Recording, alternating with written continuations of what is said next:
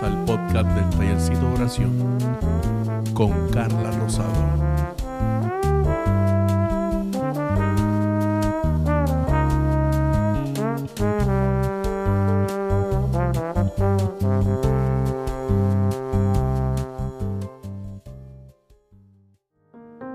Hola, Dios te bendiga.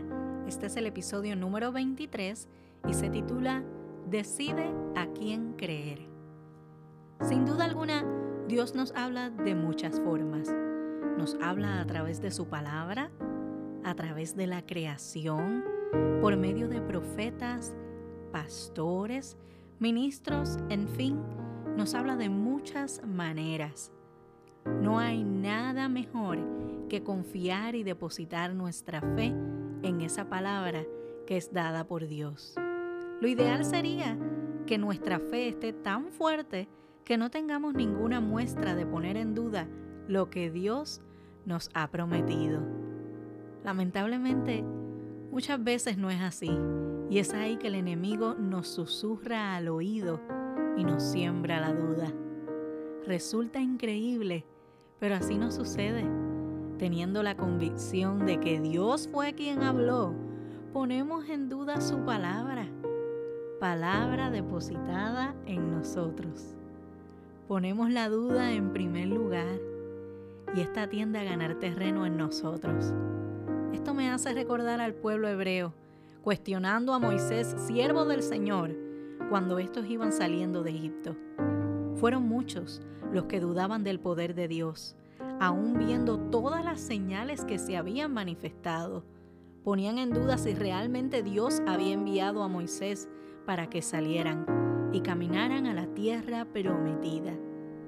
La duda pone nuestra fe por el piso. Nos comenzamos a hacer muchas preguntas.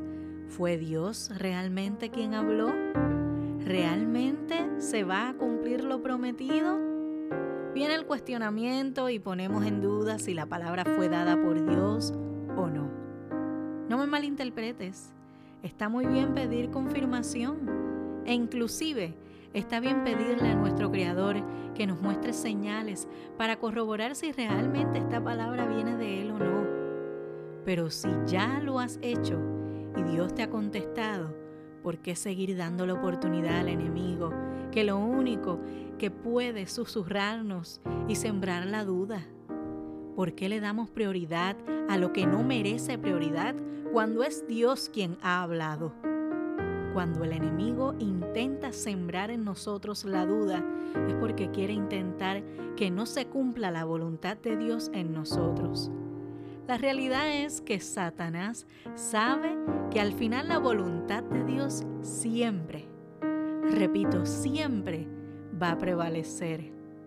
Pero nos toca a nosotros confiar en Dios y no permitirle al enemigo que tome control sobre nosotros.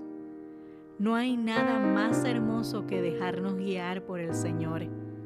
Recuerda que muchas veces cuando Dios nos habla, el panorama de nuestra vida puede intentar proyectarnos algo diferente.